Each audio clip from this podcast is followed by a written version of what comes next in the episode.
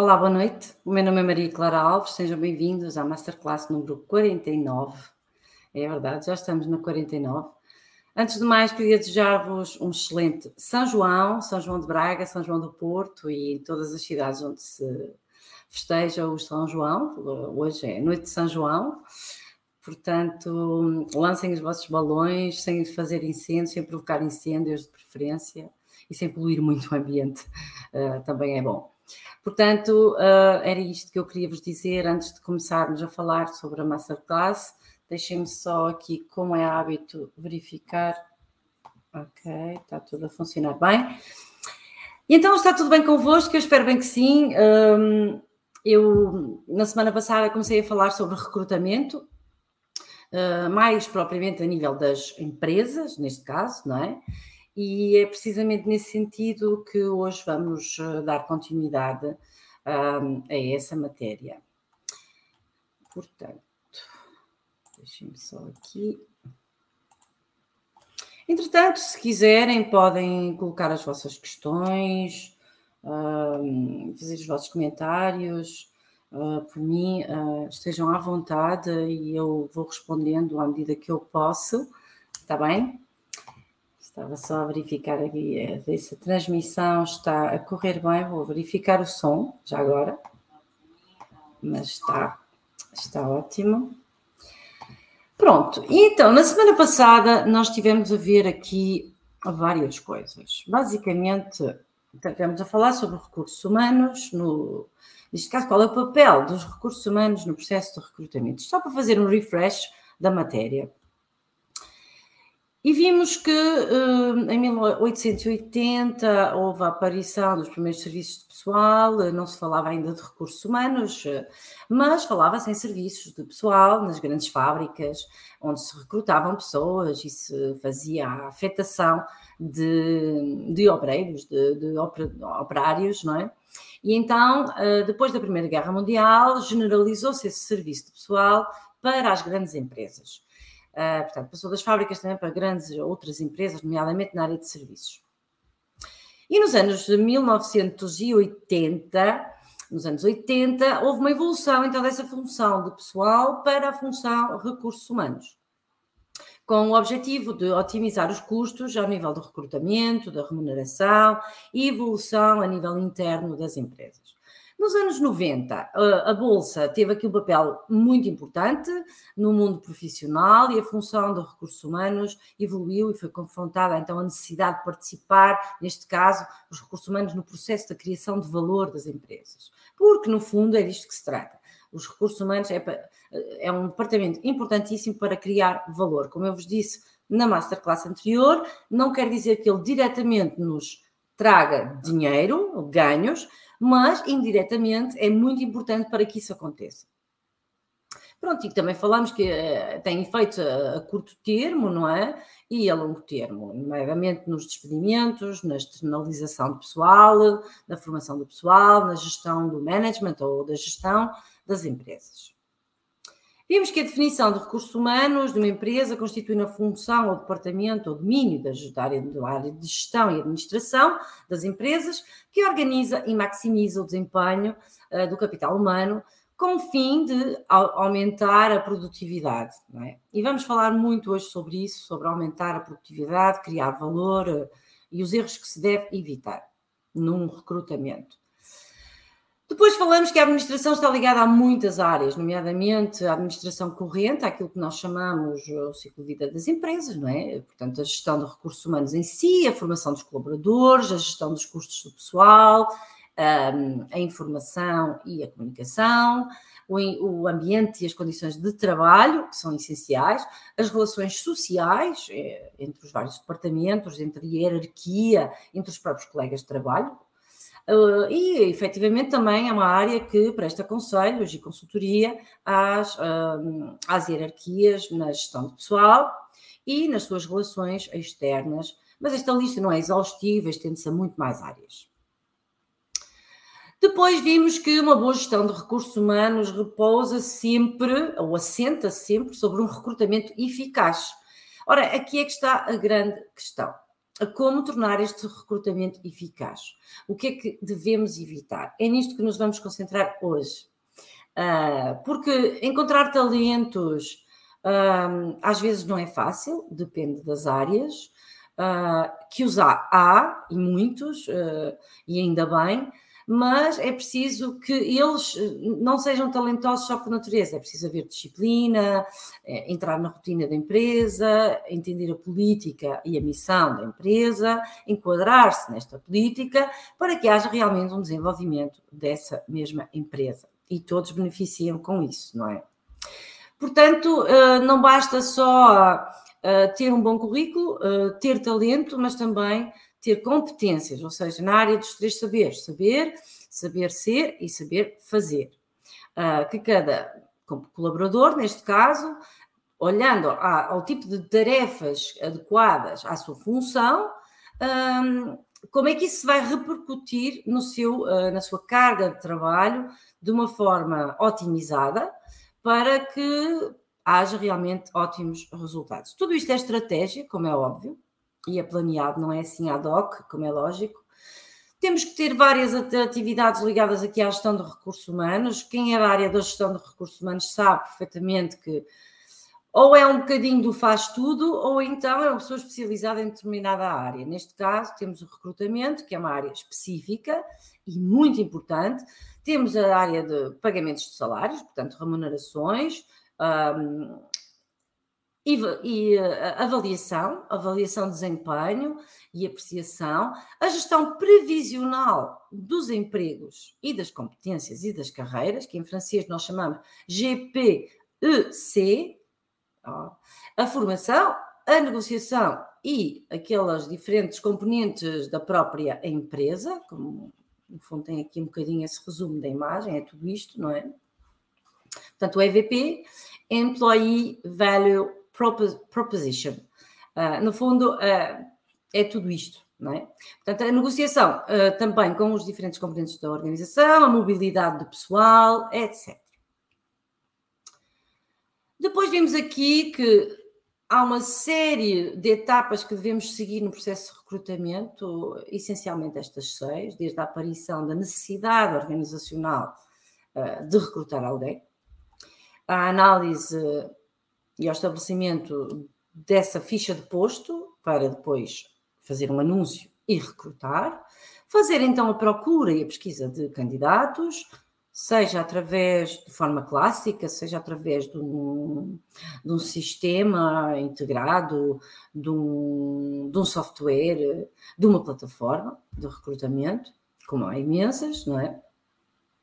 Uh, job seekers, etc. Portanto, temos aqui, vamos então optar pela redação do anúncio, vamos otimizar estes canais de pesquisa, depois temos a fase de seleção, em que vamos fazer uma triagem de candidaturas, organizar as entrevistas, finalmente tomar a decisão, depois dessa pré-seleção, dessa triagem, selecionar aquele perfil ou perfis uh, que nós queremos reter, não é? E anunciar então aos candidatos quais são aqueles que ficaram retidos uh, e, entretanto, finalizar esse recrutamento, acolhendo o candidato e integrando na nova equipa, na nova empresa. Tudo isto faz parte da gestão da empresa e, obviamente, dos recursos humanos. Portanto, resumindo, a necessidade de contratar alguém, elaborar uma ficha de posto, ter um referente, planear e depois então acolher os candidatos. Mas, como eu vos disse, existem alguns problemas no recrutamento. E um recrutamento falhado tem uma série de custos penosos para qualquer empresa. E é isto que nós queremos evitar.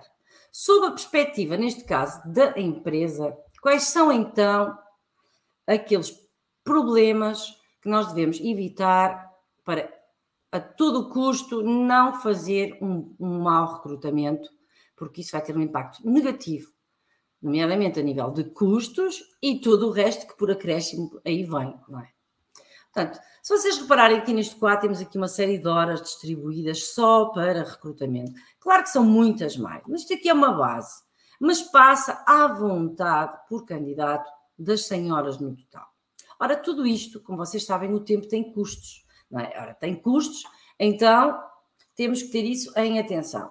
E se repararem aqui, já ao nível do próprio recrutamento, o tempo de trabalho da pessoa que está encarregada de recrutar, que é aqui investido numa determinada pessoa, num candidato ou uma candidata, é a própria pesquisa dos candidatos, o tratamento das candidaturas e entrevistas, tudo isto implica horas de trabalho que nós investimos a recrutar alguém.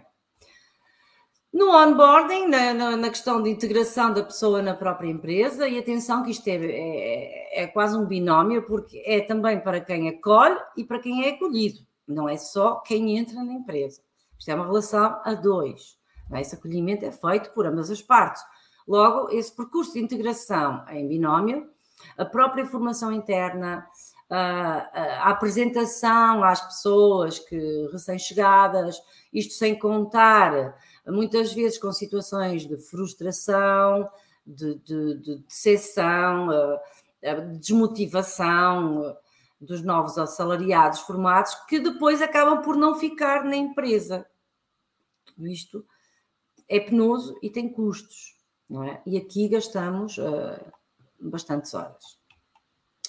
Depois temos os custos de improdutividade, não produtividade.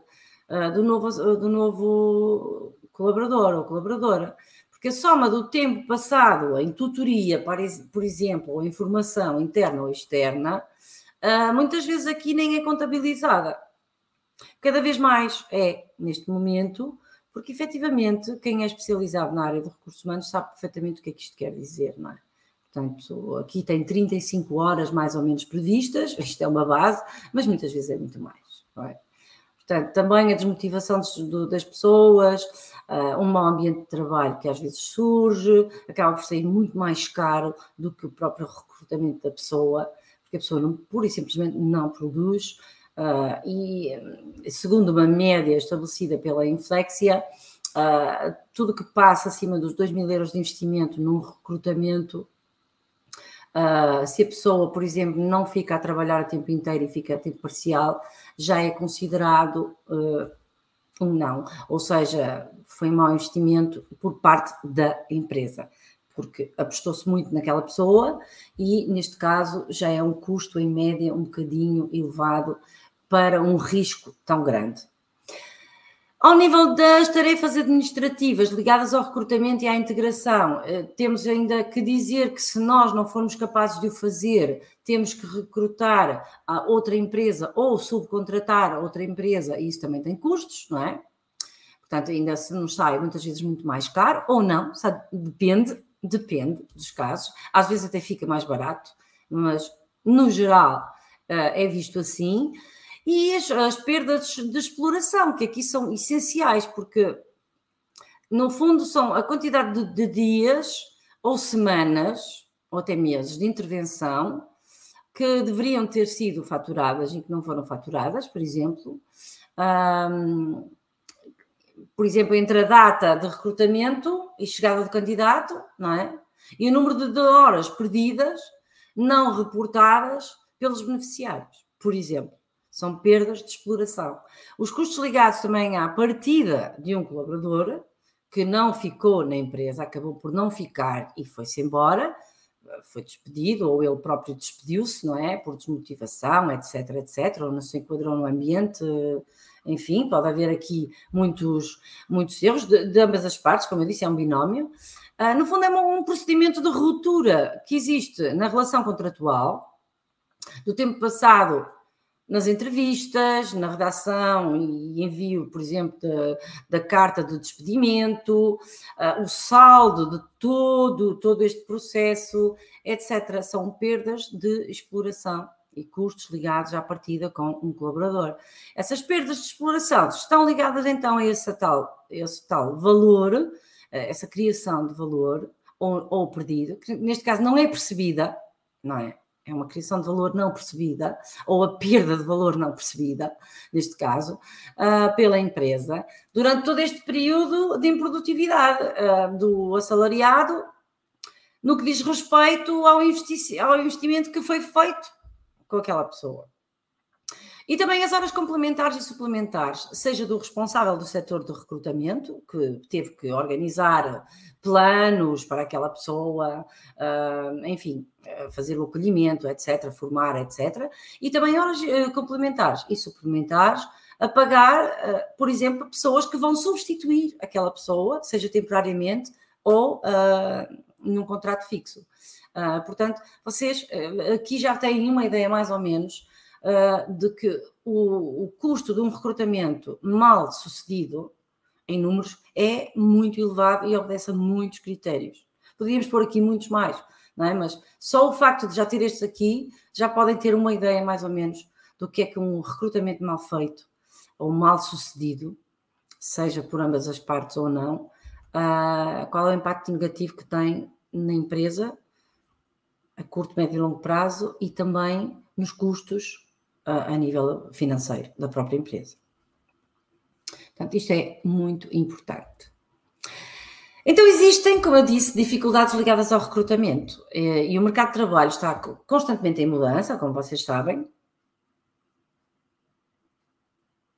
Agora mais do que nunca, não é?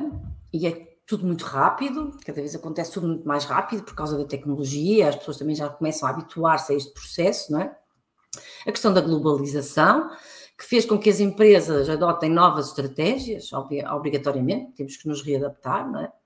quase que renascer de novo, um, inovar também. Os canais, de, próprios canais de recrutamento que evoluem não são, há, muitas vezes, na maioria das vezes, não são bem, uh, ou pelo menos não são explorados de uma forma eficaz. As crises, sejam económicas ou sanitárias, como por exemplo a pandemia ou outras, não é? Que tendem muitas vezes a criar relações entre as próprias, a própria direção e, a, e, os, uh, os assalariados das empresas de uma forma uh, tensa que às vezes é preciso saber gerir, não é?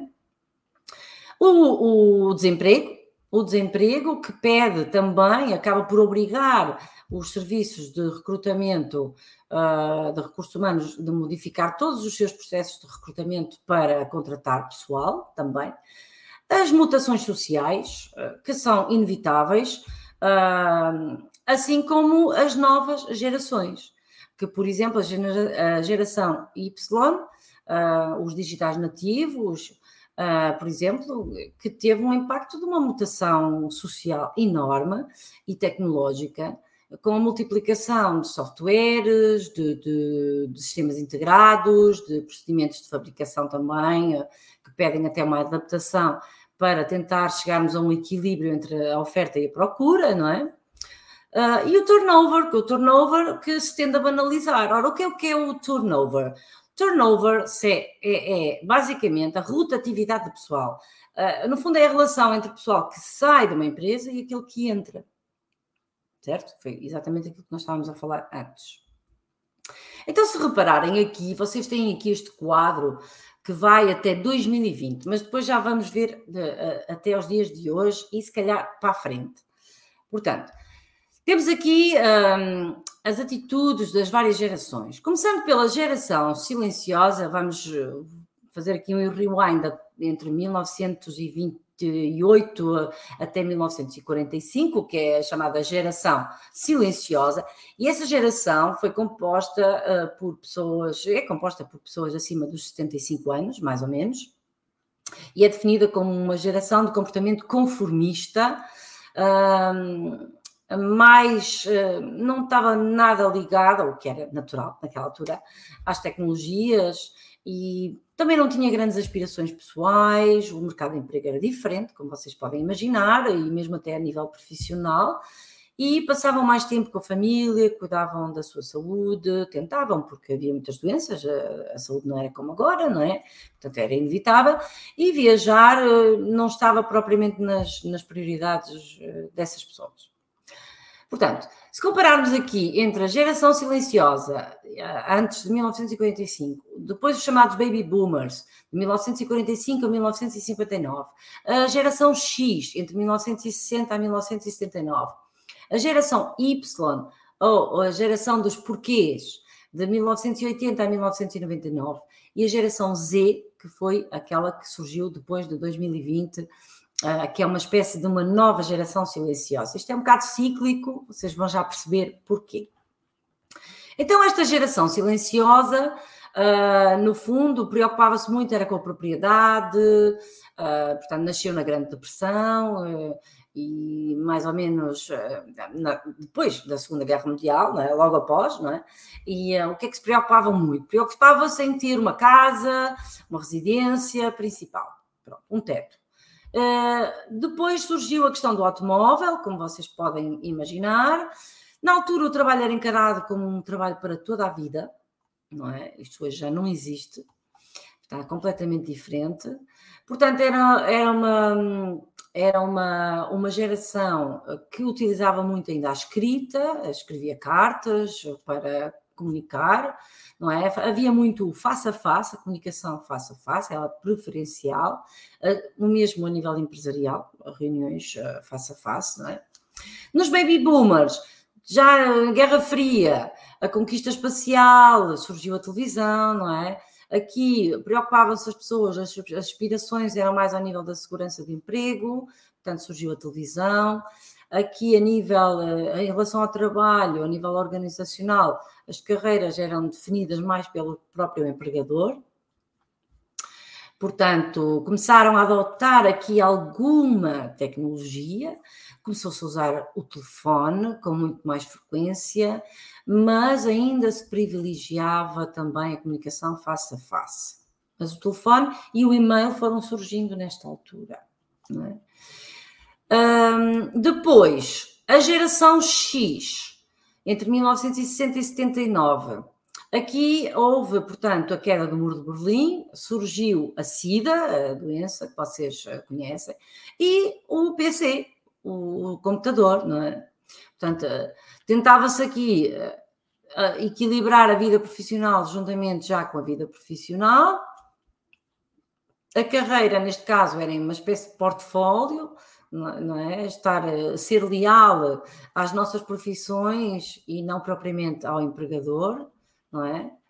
Uh, começou a surgir muito, com muito mais frequência o e-mail do SMS também e as reuniões aqui uh, já eram mais desmaterializadas, porém ainda privilegiando o face a face. Portanto, reparem aqui, só neste caso, a evolução. E mesmo as percentagens da parte da população ativa em percentagem, entre 2010 a 2015, sobretudo.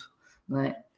Portanto, aqui depois, a geração Y, que é a geração dos porquês, entre 1980 e 99, Uh, aqui o que é que falamos? Falamos do 11 de setembro, a guerra do Iraque. Portanto, aqui as aspirações das pessoas era mais a questão da liberdade, da flexibilidade. Surgiram os smartphones e os tablets, não é? Uh, em relação ao trabalho, começou a surgir muitos empreendedores, mesmo a nível digital, que hum, pronto, foi uma era muito interessante e hum, na qual eu já era nascida, como é lógico, eu nasci aqui entre a X e a Y, curiosamente. Portanto, tudo aquilo que é digital, os digitais nativos surgiram aqui. Ainda o SMS e as redes sociais, como o Facebook e o Twitter, não é?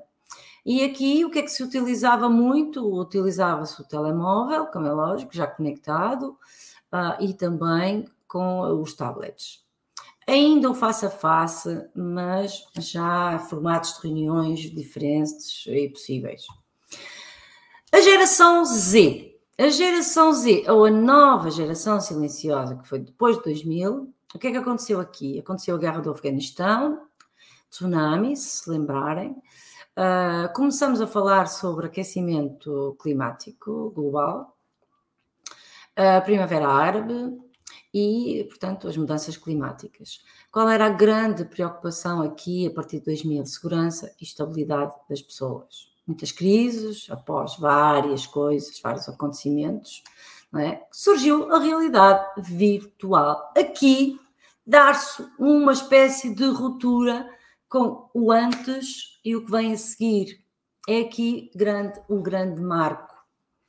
Aqui criamos as condições para chegar aqui a partir daqui, com a realidade virtual e os objetos conectados, tudo muda. É?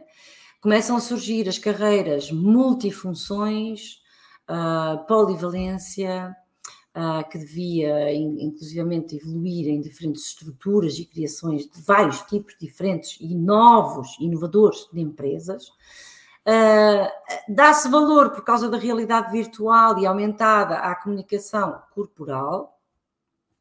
Começa a, a utilizar-se o FaceTime, o Skype, o Snapchat, etc. Portanto, aqui começa-se a fazer reuniões já digitais. Porém, porém, eu quero vos mostrar aqui o seguinte. Se formos aqui, então, à geração Z, 2000 a 2010, que acabamos de, de, de explicar, estamos agora na geração alfa. Alfa ou a geração vert em francês quer dizer óculos, lunetas, ver numa nova dimensão. Tem a ver com isso, percebem? Porquê? Temos aqui a mudança climática ainda muito latente, que é uma realidade, e as redes sociais, que foi uma coisa que se tem desenvolvido cada vez mais. Então, agora com a pandemia foi uma coisa louca, não é? E começa-se a questionar a humanização do trabalho. O que é que é realmente ser humano? Porquê? Porque surge a robotização, entretanto, e inteligência artificial. Estão a perceber? Portanto, isto é uh, essencial. Um, a ver aqui quem é que estava a fazer aqui comentários, mas não sei porque não consigo ver todos. Esperem aí. Ah, é o Pedro. ok. O meu marido é o meu maior fã. Beijinhos, meu amor. Bom trabalho. Vai devagar, por favor, que está a chover muito.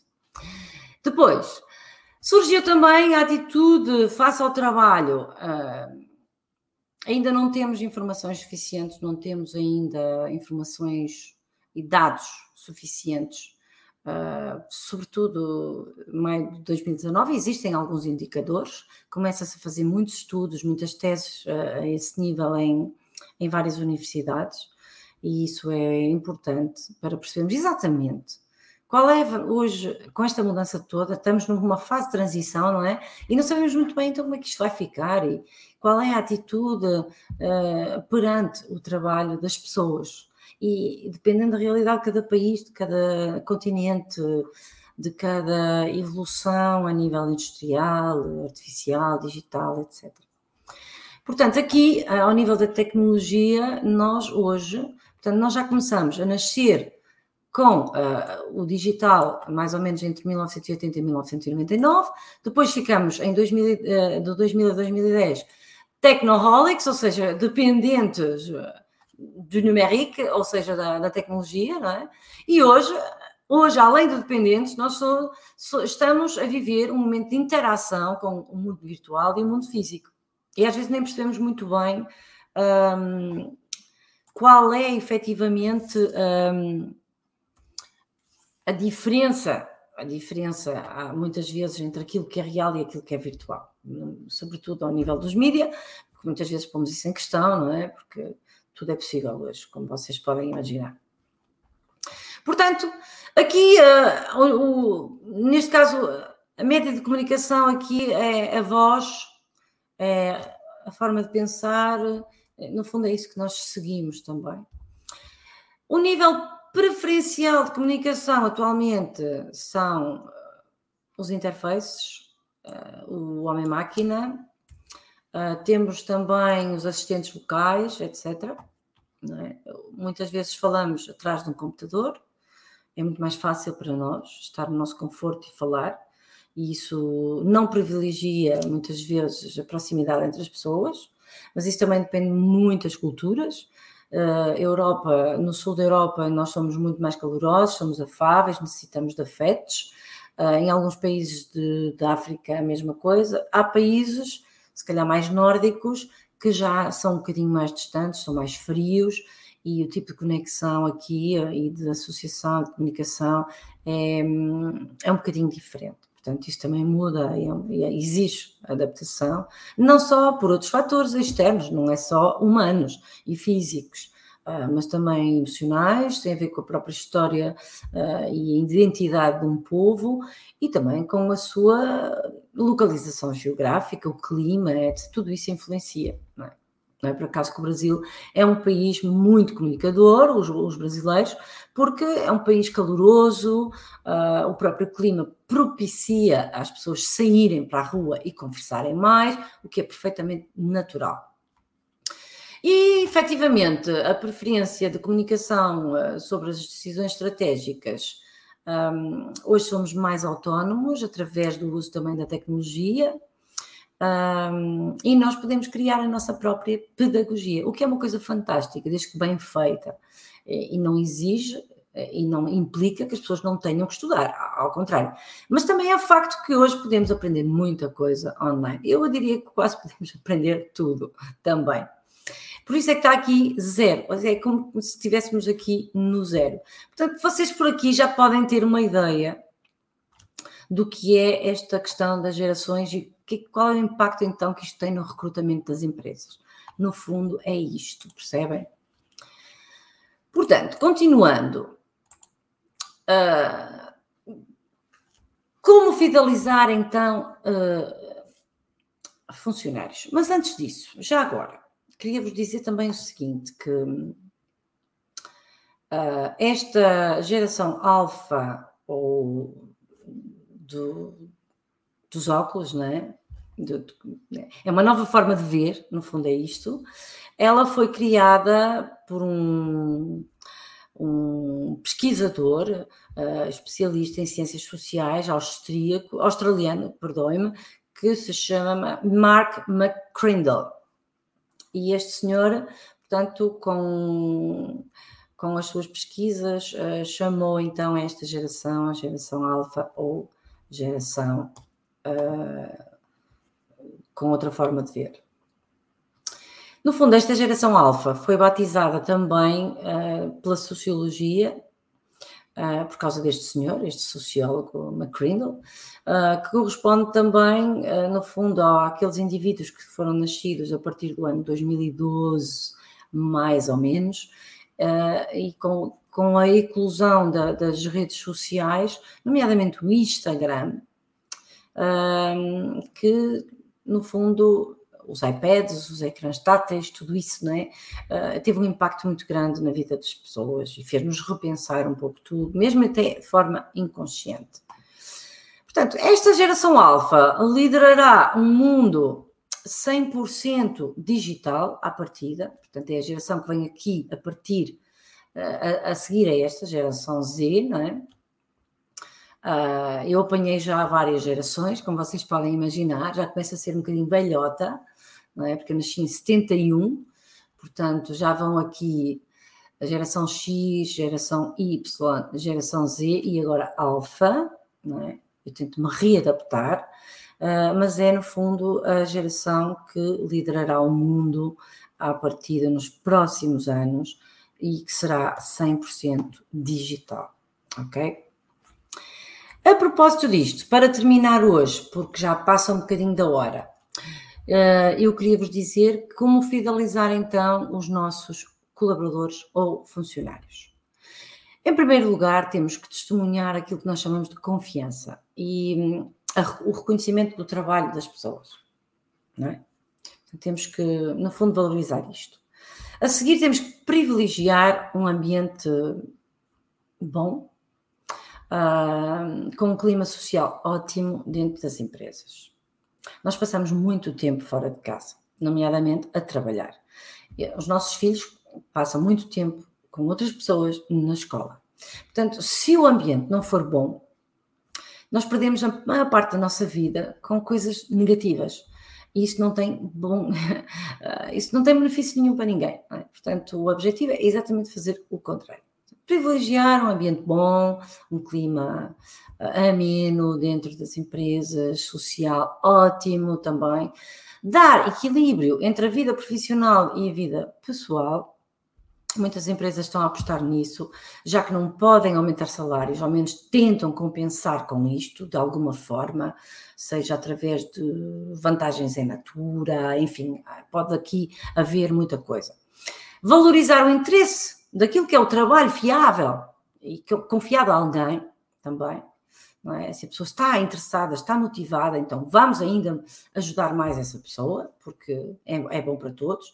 Oferecer oportunidades de desenvolvimento, sem forma alguma fazer o contrário. Ter sempre formas de evoluir, nunca parar no tempo, senão tornamos obsoletos. É? Identificar aqueles que são os bons líderes, porque nem toda a gente nasceu para ser líder, o que é perfeitamente normal e não é grave, não é, não é problemático. Há pessoas que nasceram muito bem para serem comandadas e são felizes a ser comandadas, são ótimas nessa matéria. Há pessoas que nasceram para liderar e essas pessoas precisam de liderar essas pessoas que necessitam de ser lideradas. A geração X e a geração Y que falamos aqui há tempos, certo? Portanto, identificar esses bons líderes nas equipas, fixar uma remuneração o mais justa possível, dentro das possibilidades, e um, ser uma empresa que seja sustentável e, acima de tudo, responsável. Porque hoje em dia não vale a pena só pensar em produzir e faturar, porque isso é mal visto à medida que uma empresa vai crescendo, crescendo, crescendo e cada vez tem mais uh, uh, pessoas fiéis a, uma marca, qualquer coisa, acontece uma coisa destas que desequilibra este, este aspecto, seja porque achamos que aquela empresa está a ser demasiado ambiciosa, não está a valorizar os funcionários, uh, os funcionários não se sentem felizes, há muitas queixas, não, não são bem vistos por A, B ou C por causa disto ou daquilo, lá está tem que ser uma empresa durável e sustentável, que permita durar, porque a média de esperança de vida de uma empresa, como vocês sabem, é muitas vezes, na maior parte dos casos, limitada. Não é? Portanto, é um processo, tudo isto é um processo no, no, que diz respeito, voltando ao recrutamento, é um processo que acaba por ser simples, mas não deixa de ser pragmático e eficaz, desde que seja feito, ele só se torna complexo quando a pessoa não domina esta matéria, percebe? Então, temos aqui vários passos, como eu disse, seis. Começando pelo um, a identificação da necessidade de contratar alguém. Depois, elaborar a ficha de posto para fazer o, o anúncio, fazer a procura, a pesquisa de candidatos através dos vários meios possíveis que a gente decidir, qual melhor e se calhar mais barato, não é? Fazer uma triagem então das candidaturas recebidas, Selecionar o melhor perfil, o melhor perfil, minha gente. Essa é a grande questão hoje em dia. Por isso é que é tão difícil arranjar emprego, muitas vezes. Percebem? Isto de arranjar trabalho cada vez está mais complicado. Não quer dizer que é impossível, porque não é. O trabalho vai haver sempre. Porém, não se esqueçam de uma coisa. Hoje, as empresas, olhando a todos estes custos diretos e indiretos todos eles já estão mais do que estudados e, e, e com provas dadas, é? as pessoas cada vez mais tendem a ser criteriosas e rigorosas no recrutamento, percebem? Portanto, temos que ter competências para nos identificarmos com estes melhores perfis. Não basta ter um bom diploma académico. Longe disso. Hoje é, sabes fazer, és capaz, consegues compreender, consegues te integrar, consegues comunicar, Ótimo. Isso é o perfil que a gente procura. Hard skills, soft skills. Nunca esquecer os dois, percebem? E finalmente acolher essa pessoa e integrá-la através de um contrato de trabalho, que depois é negociado, como é óbvio, mediante as condições, havendo uma aceitação, essa pessoa é integrada na equipa, começa todo aquele processo de que vos falei há pouco uh, na integração da empresa tendo sempre atenção aos cuidados nesse recrutamento, para não termos custos demasiado elevados. Portanto, o que é que devemos reter para finalizar? Que o Departamento de Recursos Humanos faz parte da organização geral de, da empresa, é muito importante, é um dos pilares importantíssimos. Os recursos humanos, no fundo, são parceiros importantes dos managers, dos gestores, sempre e sempre serão são ainda um, aqueles que fazem com que seja possível aliar a estratégia e a humanidade, recursos humanos, estamos a falar de pessoas, e para isso é preciso ser, uh, no fundo, especialista, uh, ou pelo menos perceber um pouco, se não percebermos, temos que subcontratar ou pedir conselhos, não é? Uh, consultoria, na área da legislação, finanças, recursos humanos, gestão de processos, etc. É também um departamento, claro, obrigatoriamente administrativo. Essa é a parte, se calhar, um bocadinho mais aborrecida, que é para quem gosta e quem é realmente expert na matéria. É? Uh, e que, no fundo, no fundo, foi aquilo que eu vos disse, talvez diretamente não nos dê diretamente dinheiro, porém faz-nos ganhar dinheiro indiretamente. É? E também hum, que nunca esquecermos que os recursos humanos são geridos por e para pessoas. No fundo, é isto. Ok? Bom, por hoje ficamos por aqui. Eu espero que tenha sido clara. Uh, espero também que vocês um, aproveitem ao máximo aquilo que eu passo para vocês. Se tiverem alguma questão a fazer, estejam à vontade. Volto a dizer, desejo-vos um São João fantástico, um, divirtam-se e, e tenham saúde. Uh, eu vou talvez dar mais uma masterclass, uh, não sei se na próxima semana, mas na próxima semana quase certeza que não vai dar, porque eu vou estar em Paris na cimeira da transformação da educação digital na Unesco um, de modo que vai ser um pouco complicado, para não dizer impossível, mas talvez na semana a seguir. Portanto, eu voltarei e darei novidades. Até lá, desejo-vos uma ótima semana e nos veremos em breve. Um beijinho para todos e para todas. Fiquem bem. Tchau. Até a próxima. Obrigada.